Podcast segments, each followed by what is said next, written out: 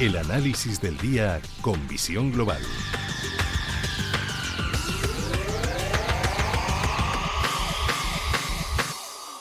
Y saludamos a Juan Ramón Caridad, es director del Máster de Finanzas FIA. Juan Ramón, muy buenas noches.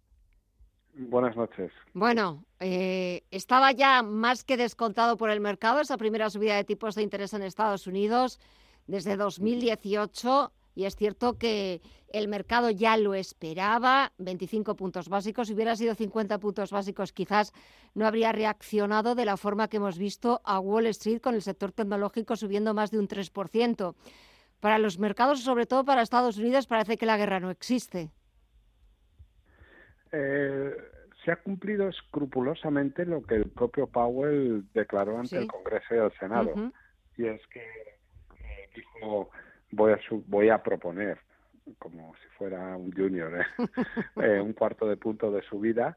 Y lo que sí que es verdad que ha sido llamativo y destacable de, las declaraciones de hoy es que se comprometa a seis subidas de tipos de interés progresivas e incluso se habla de otras tres más para llegar a situar los tipos de interés a cerca del 2,8 y, y es verdad que si vuelves a ver su comparecencia, él habló de subir tipos de interés hasta un tono neutral, que se cifraba entre el 2 y el 2,5, y dijo incluso más allá. Y es verdad que podemos estar pensando, previendo que para 2023 los tipos de interés podrían llegar al 2,75, que es una subida muy significativa, así lo ha reflejado el dólar, pero mi opinión es que la euforia que se ha vivido en las bolsas en Estados Unidos se debe más a lo que ha ocurrido al otro lado del Pacífico, en China. Eh, China también vuelve a acaparar la atención, vuelve a saltar a, primera página, aparte de por esa, ese posible eh, respaldo militar a, Rusia, también eh, bueno pues con todo lo que está pasando de los nuevos casos de, de coronavirus y esto está haciendo de nuevo que vuelvan las peores, los peores temores, ¿no?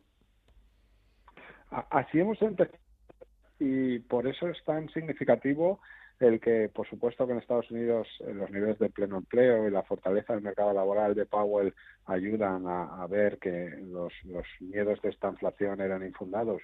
Pero hoy ha sido el día de la carta de los Reyes Magos de China. Eh, hemos tenido, hemos cerrado la sesión con subidas de, de 30 y 40% en algunos valores, en muchos de ellos subidas entre el 10 y el 20% en un solo día. Y esto se ha debido al final a, a unas declaraciones por parte del gobierno chino espectaculares. Compromiso de una regulación transparente que permita la estandarización de todo el sector tecnológico y eso Alibaba, Tencent y todas las tecnológicas americanas se han puesto de enhorabuena. Se ha comprometido a garantizar la estabilidad de los mercados financieros y también a utilizar la política monetaria, o sea, más madera y más euforia por el lado chino. Y, y luego también ya era como el sueño, era nos comprometemos a resolver los problemas del sector inmobiliario y a poner encima de la mesa un nuevo modelo de crecimiento y los ADRs chinos, a todas las acciones chinas que cotizaban en Estados Unidos, que por la mañana estaban muy expuestas a lo que muy buen dices, el repunte de COVID y las posibles sanciones de segunda ronda, han acabado con subidas estratosféricas porque el gobierno chino se ha comprometido a defenderlos y a trabajar con el regulador. Así que ha sido como, es verdad que es a nivel cualitativo, pero una especie de, vorágine de buenas noticias por parte del, gobierno chino que ha permitido que estemos hablando de uno de los días eh, históricos en cuanto a subidas en el propio mercado chino, sobre todo en el sector tecnológico e inmobiliario. Eh, algo que hacía mucha falta, sobre todo para Alibaba, que estos días estaba desplomando y de forma bastante, bastante impresionante, se estaba dejando más de un 70%. Sí, eh, había mucho miedo a esas, a, las eh, sanciones de segunda ronda. El que al final de nada sirve poner sanciones a Rusia si al final permitas a Rusia comerciar con normalidad con Irán, con India, que al final son grandes compradores de armamento ruso, o a China, que al final desde el minuto uno, desde minutos antes del primer bombardeo, había comprado ya 100 toneladas de carbón, o sea, más de 20.000 millones de contratos entre carbón y trigo, eh, y, estaba con un respaldo que aunque sus presidentes daban un tono consternado, eh, todo lo que es su equipo de exteriores estaba respaldando explícitamente a China y el propio China e India votaron en contra de la declaración en Naciones Unidas para condenar la invasión en Ucrania.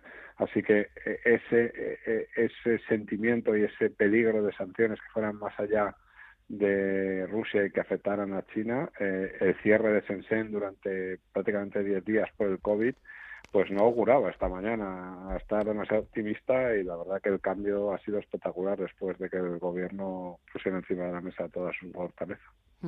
Mañana reunión del Banco de Inglaterra. También, salvo sorpresas, se va a cumplir con el guion previsto. Es muy posible que siga la pauta y las líneas que ha marcado eh, Powell ah, en cuanto a moderadas y paulatinas subidas de tipos de interés, porque, vamos, ha sido también, y es llamativo, eh, ya no se escapa ni, ni en broma el concepto de inflación temporal, todos son conscientes de los problemas que hay en Europa. Todavía la inflación subyacente no es tan importante, pero nos toca mucho más de cerca el problema ruso. No es un tema solamente de energía, las materias primas agrícolas industriales nos afectan muy mucho a nuestros IPCs y, yo creo que desde las declaraciones de Windows también, que lo sabe mejor que nadie, pero también un poco la evidencia de los datos de producción industrial, vamos a un entorno inflacionista y en ese sentido es lógico que los bancos centrales replieguen velas. Y en este escenario, ¿algún consejo, alguna recomendación?